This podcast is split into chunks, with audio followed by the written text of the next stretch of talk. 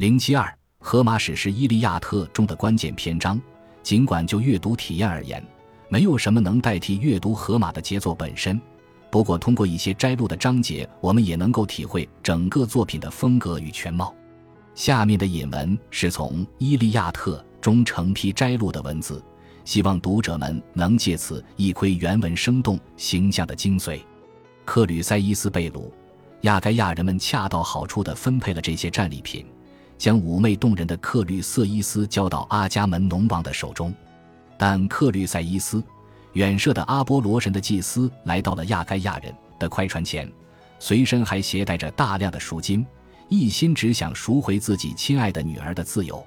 克律瑟斯还高举着预言之神的权杖，权杖上环绕着表明祈求者身份的花环。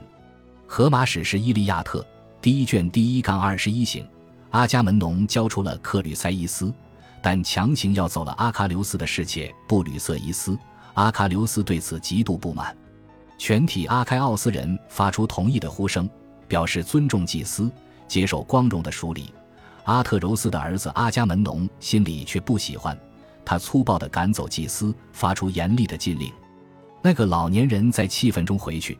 阿波罗听见了他的祈祷，心里很喜爱他，就向阿尔戈斯人射出恶毒的箭矢。远射的天神的箭矢飞向阿开奥斯人的。宽广营地各处，将士们一个个的死去。明眸的阿开奥斯人用快船正把那女子送往克吕塞，还带去献给阿波罗的礼物。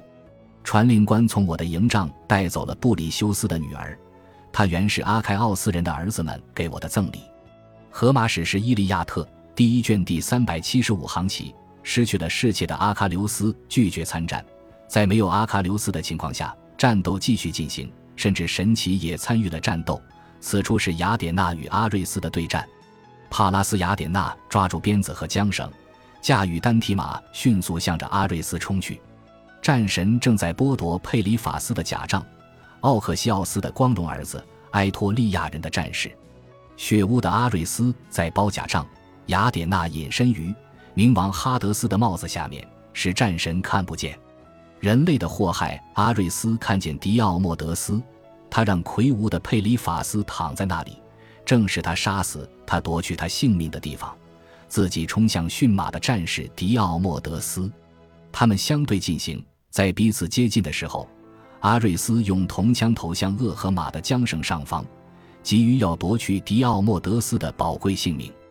但是目光炯炯的雅典娜抓住铜枪，把他推向上空，使他白白的飞过。擅长呐喊的迪奥莫德斯向阿瑞斯投掷铜枪，帕拉斯雅典娜使他飞向他的下腹部，正是他捆着布袋的地方。他击中他，刺伤他，刺破白皙的皮肉，再把铜枪拔出。身披铜甲的阿瑞斯大声叫唤，犹如九千或一万战士在激烈的战斗中大声齐吼。阿开奥斯人和特罗亚人听了一个个吓得发抖。好战无厌的阿瑞斯是这样大声叫唤。荷马史诗《伊利亚特》第五卷第八百四十行起，希腊人请求阿喀琉斯的帮助。宙斯养育的战士啊，我们看见有大难，感到恐惧，担心能否保住有好派桨的船只，或是他们会遭受毁灭。要是你不尽力，雄心的特洛亚人和他们的文明的盟友，正靠近我们的船只和壁垒，建立休息地，在军中点燃许多萤火。他们认为。他们不会被制止，要扑向我们的船只。克罗诺斯的儿子宙斯自右边打闪，给他们发出信号。赫克托尔对他的力量非常得意，很是疯狂。奋发吧！要是你想在最后时刻从特洛亚人的叫嚣中拯救阿开奥斯人的受难的儿子们，你要趁早想想怎样使达纳奥斯人躲过这不祥的日子。荷马史诗《伊利亚特》第九卷第二百二十二行起。阿喀琉斯回应希腊人：“尽管他有着狗的脸面，却不敢和我照面。我不会和他一起构想任何策略或是事情，因为他已经欺骗我、冒犯我。他不能再用言语引诱我。他做尽坏事，让他舒舒服服去毁灭。聪明的宙斯已经剥夺他的智力。他的礼物看起来可憎可恶，我估计值一根头发。即使他把现有财产的十倍、二十倍给我。”再加上从别的地方得来的其他的财产，连奥尔科莫诺斯或埃及的特拜的财富一起，阿伽门农也不能劝诱我的心灵，在他赔偿那令我痛苦的侮辱之前。荷马史诗《伊利亚特》第九卷第三百七十行起，帕特洛克罗斯穿着他的挚友阿喀琉斯的盔甲，重新召集了溃退的希腊人，但却在决斗中被赫克托尔所杀。车站的帕特罗克洛斯啊，你虚弱的对他说：“赫克托尔，现在你自夸吧，是克洛诺斯之子，宙斯和阿波罗把胜利给你，让你战胜我。他们很容易这样做，剥去了我的盔甲。”即使是二十个同你一样的人来攻击我，他们也会全都倒在我的头枪下。我再对你说句话，你要记住好思量。你无疑也不会再活多久。强大的命运和死亡已经站在你身边，你将死在埃阿克斯的后裔无暇的阿喀琉斯的手下。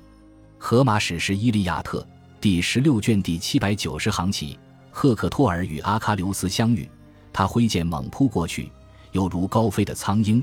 那苍鹰穿过乌黑的云气扑向平原，一心想捉住柔顺的羊羔或胆怯的野兔。赫克托尔也这样挥舞利剑冲杀过去，阿喀琉斯也冲杀上来，内心充满力量。夜晚的昏暗中，金星太白闪烁于群星间，无数星辰繁灿于天空，属它最明亮。阿喀琉斯的长枪枪尖也这样闪光辉。他右手举枪，为神样的赫克托尔构思火殃。神样的阿喀琉斯一枪戳中向他猛扑的赫克托尔的喉部，枪尖笔直穿过柔软的颈脖。阿喀琉斯见赫克托尔倒下，这样夸说：“赫克托尔，你杀死帕特罗克洛斯无忧虑，见我长时间霸占无惊无恐，心安然。愚蠢啊！那里还有一个比帕特罗克洛斯强很多的人在，我还留在空心船前。现在我杀了你。”恶狗飞禽将把你践踏，阿开奥斯人却将为帕特罗克洛斯行葬礼。荷马史诗《伊利亚特》第二十二卷第二百六十行，普里阿摩斯亲自请求阿喀琉斯归还赫克托尔的尸体。阿喀琉斯心生怜悯，把传令官、老人的宣报人请进屋里坐下，再从光滑的车上把赎取赫克托尔首级的礼物取下。但是他们从中留下。两件披衫和一件织得很密的衬袍，已被把死者包裹起来，交给人运回家。国王叫来侍女，吩咐给赫克托尔洗身体，涂上油膏，偷偷的不让普里阿摩斯看见儿子，免得他见了心里悲伤。阿喀琉斯把他抱起来，放到尸架上，他的伴侣同他一起把尸首搬到光滑的车子上。他于是大哭起来，呼唤好友的名字帕特罗克洛斯。要是你在民间得到音信，说我已经把神样的赫克托尔还给他父亲，请你不要生我的气，因为他给我的书里并不轻。你应得的一份，我自会分给你。荷马史诗《伊利亚特》第二十四卷第五百七十行起。本集播放完毕，感谢您的收听，喜欢请订阅加关注，主页有更多精彩内容。